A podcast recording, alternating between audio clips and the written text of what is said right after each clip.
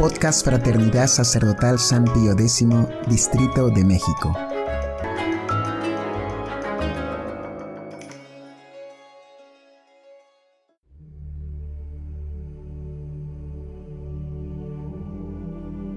Hojita de fe número 149.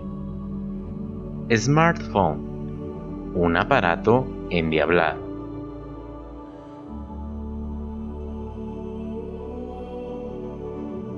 La comunicación es asunto de la mayor importancia para el ser humano, porque es social por naturaleza. Sin comunicación no hay familia ni sociedad, no hay educación, y el hombre no desarrolla su personalidad.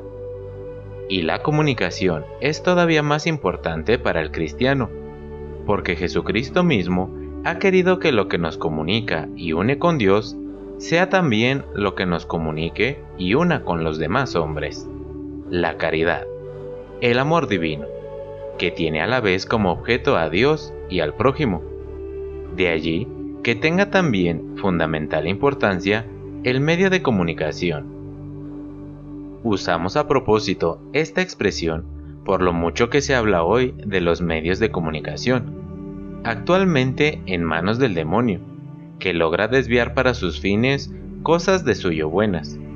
Sucede que cuando estos medios de comunicación no se usan cristianamente, merecen llamarse medios de comunicación mundana, los cuales, en los últimos tiempos, se ha ido perfeccionando de manera verdaderamente prodigiosa.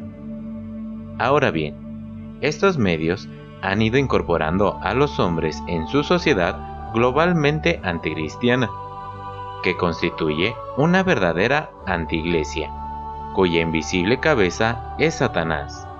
Y hoy, el principal medio de comunicación es el smartphone, telefonito astuto, por el que se mantiene la comunicación en esta nueva sociedad antitradicional y revolucionaria, en la que todo cambia a una velocidad cada vez mayor.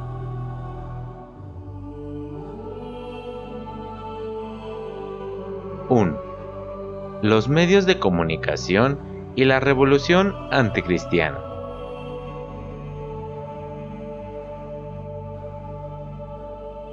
Es muy clara la vinculación entre el progreso de los medios de comunicación y el avance de la revolución anticristiana.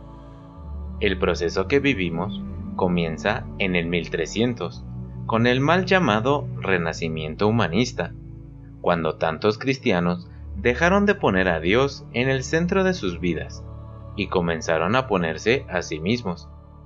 Pero es un hecho histórico reconocido que este movimiento de antropocentrismo fue determinantemente influido por la intervención del papel y de la imprenta y el consiguiente abaratamiento de los libros.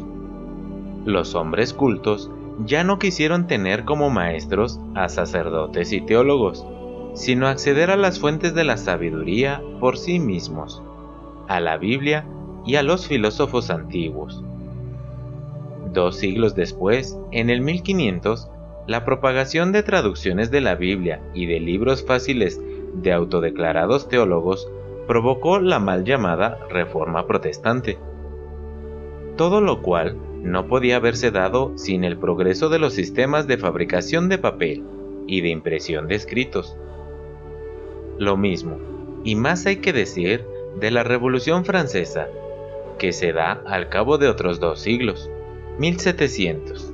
Fue posible por una inundación de revistas y folletitos muy simples, que denigraban el orden cristiano sin cuidarse de tanta argumentación como hacían todavía los heresiarcas luteranos.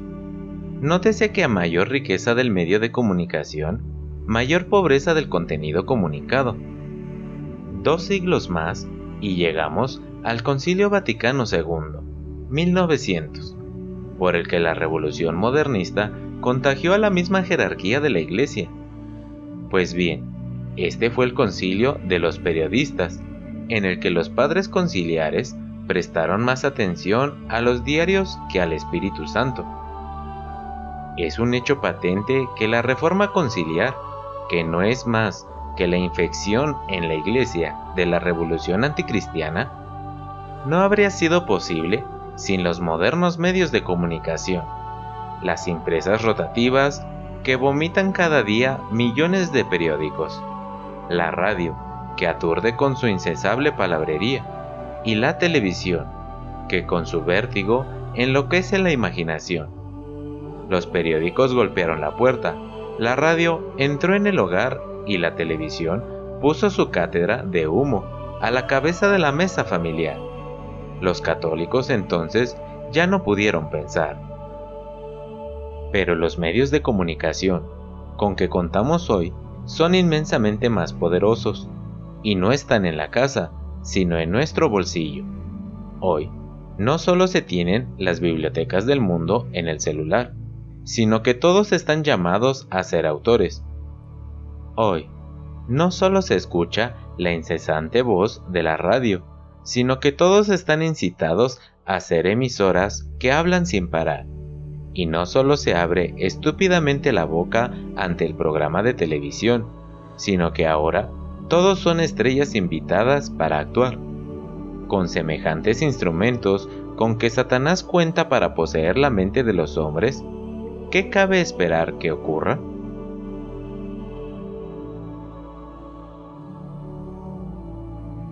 (2) Las ocho desventuranzas del smartphone.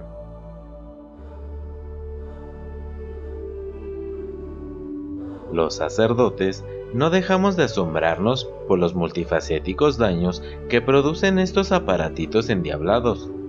Asombrados, atemorizados, es más, si no estamos horrorizados, como deberíamos, es porque se han ido dando poco a poco y uno se termina acostumbrando. Intentemos hacer una lista de males, los que a veces son tan graves que se hace inconveniente describirlos, pero creemos que hay que ser suficientemente claros. Primera desventuranza de la impureza. Se lleva en el bolsillo una amplísima biblioaudiovideoteca con una casi infinita sección de pornografía, para cuyo acceso no hace falta pasar la vergüenza de hacer fila en un cine de mala fama, ni dar la triste cara ante un kiosquero que saca plata de la miseria ajena. Basta apretar un discreto botón se vive en perpetua ocasión, con una bolsa de sucia nafta en la mano, dispuesta a arder con la chispa de la primera tentación. ¿Qué virtud no hace falta para no terminar nunca incendiado? Segunda desventuranza, de la impudicia. En el varón se da más la tentación de ver, en la mujer de ser vista, que la vean pero no la toquen y en su orgullo, la jovencita quiere ser vista sin que se note que se muestra, como por sorpresa. Pues bien, la pantallita le ofrece la manera más graduada y medida de nutrir la vanidad y enflaquecer el pudor, porque le permite manejar su imagen y le aparece como barrera protectora. Hay quienes todavía se escandalizan con la podredumbre de los reality shows y no se dan cuenta de que, con las millones de filmadorcitas que todo lo registran, la entera sociedad moderna se está mostrando de la misma manera, y los papás siguen tranquilos, cuando el noviecito tiene una ventanita abierta al cuarto de su hija. Tercera desventuranza, de la seducción. El seductor tiene a su disposición el mejor medio para acceder a su presa, la joven se precisa de no detenerse a hablar con cualquiera, pero ¿quién se resiste a leer un mensajito? Nadie deja que cualquier persona se acerque a la hija a susurrarle al oído, o al esposo o a la esposa, pero el celular lo logra. Peor todavía son las conversaciones anónimas, porque seduce el tratar con el perverso o la prostituta, como a Eva, atrae la ciencia del bien y del mal. Y los aparatitos permiten entrar en estos infiernos con la aparente seguridad de salir al instante con solo mover un dedo. Pero a cada rato uno se entera de que, como el ratoncito hipnotizado por la serpiente, una niña camina a la casa de su estrangulador. Cuarta desventuranza. De la irrealidad.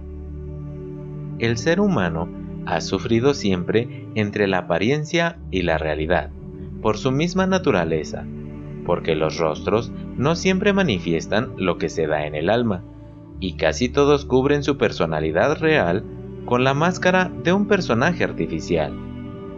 Qué difícil es conocer al mismo hermano, pero ahora el escenario virtual en el que la sociedad entera está actuando eleva el problema al grado de una verdadera locura colectiva, de una drogadicción en masa, o peor, de una cierta posesión diabólica social. Bien ponderado, no creemos estar exagerando. La sofisticada apariencia virtual crea ilusiones muy difíciles de disipar. Hoy, hasta nuestros buenos fieles creen tener amistad virtual, apostolado virtual, caridad virtual, y la distancia a lo real puede ser inmensa. Quinta desventuranza, de la irreflexión. Ya señalamos cómo, al crecer el medio, disminuye el pensamiento. El que lee poco piensa mucho. El que lee mucho piensa poco, entiéndase. Y si la letra agota el espíritu, cuantísimo más la imagen sonora en movimiento. Hoy se tienen mil cines abiertos en el bolsillo, se mantienen mil conversaciones, mil noticias en vivo bombardean el cerebro. No queda un segundo, no ya de contemplación, sino de pensamiento. La ebullición de la actividad imaginativa se vuelve obsesiva y tiende a anular la actividad propiamente intelectual. No de otra manera se da la posesión demoníaca. Sexta desventuranza, de la codicia. El deseo de cosas crece al infinito. Ya no hay que ir a ver negocios al shopping. El celular es una vitrina de todo lo que se vende en el universo, a comprar con un solo clic y el gasto mismo de las comunicaciones. Pobres católicos tradicionales con multitud de hijos. ¿Cómo hacen para pagarle la cuenta de celular a cada uno? Antes los niños pedían una moneda para golosinas o para las figuritas del álbum. Ahora para cargar el celular. Séptima desventuranza. De la charlatanería. Hay quienes quieren tener vida intelectual y descubren el ambiente universitario virtual. Pero, a la irrealidad que padece, se le suma un pecado. Desconoce la autoridad. Todo el mundo sabe de todo. Todo el mundo tiene derecho a enseñar. Todo el mundo opina. Es como una inmensa plaza, el ágora de la Nueva Atenas, donde cualquiera pone su cátedra. Cientos de miles hablan y millones escuchan, porque no hay un blog que no tenga visitas, pero no se enseña ni se aprende nada. Octava desventuranza de la libertad. Internet es el ilusorio triunfo de la libertad de expresión. Lo hemos escuchado hasta de un sacerdote. Cito. Los diarios y la televisión están dominados pero por internet se puede hablar. Fin de cita. Qué falsa ilusión, porque el enemigo del hombre sabe perder 10 para ganar un millón. Dice, dejen que diga lo que quiera el padrecito tradicional, que yo me encargaré de poner mil otros hablando a la vez, a favor y en contra de la tradición. Vayan todos al ágora de Atenas para conocer la verdad si pueden terminamos acá, pero todos saben bien que la lista de males se podría alargar mucho más.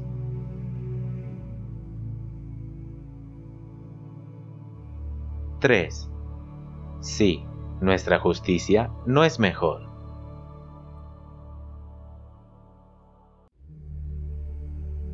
Nuestras familias viven, en este punto, cierta farisaica hipocresía, de la que no estamos totalmente exentos los sacerdotes. El apego a los celulares es tan grande y los males que trae son tan vergonzosos que lo que seguramente se reconoce en los confesionarios ni se menciona en la mesa familiar y se hace difícil tratar desde el púlpito. Pero nuestro Señor nos advierte, cito, Si vuestra justicia no es mayor que la de los escribas y fariseos, no entraréis en el reino de los cielos. Mateo 5. No hagamos como el avestruz, cerrando los ojos ante el mal que sufrimos. Si la imprenta dio lugar a la reforma protestante, si la radio y la televisión permitieron la revolución conciliar, ¿qué nueva etapa nos prepara el Internet y el smartphone? Algo hay que hacer. Es verdad que la actitud católica ante el mundo y sus cosas no es la de la separación material. Nuestro Señor lo dijo, cito, No te ruego que los quites del mundo, sino que los guardes del mal. Juan 17. Los santos imprimieron libros y folletos, y hoy utilizarían aparatitos porque el mal no está en los circuitos electrónicos, sino en el uso que se hace de ellos. Pero también es muy católica la humildad de saberse inclinado al mal por el pecado original, como tenemos poca virtud. No hay que proponerse conductas que solo pueden sostenerse con virtud heroica. Necesitamos apartarnos lo más posible de las ocasiones de pecado. Y vaya si el celular no es una de ellas. ¿Qué hacer? No a todos les conviene lo mismo, ni todos son capaces de lo mismo por lo que puede ser hasta contraproducente dar recetas universales. 1. Hay una falsa sensación de seguridad por tener celular, cuando más asaltan para robarlos. Confíese más en el ángel de la guarda, que no es virtual. 2. Cuando hay que usarlos, sirve no tener celulares personales, sino familiares que se toman cuando son necesarios. 3. No usarlo en casa sino al salir, dejándolo en la entrada como el paraguas. Impedir la conexión Wi-Fi en el hogar. Ay, ¿para qué seguir? Si nada va a bastar si no se odia la fuente de tanto mal. Hay que hablar mal de él, hacerle la mala fama que se merece luchar contra el hechizo bajo el que nos tiene. Si no lo apagamos, perderemos, nosotros y nuestros hijos, a Dios nuestro Señor.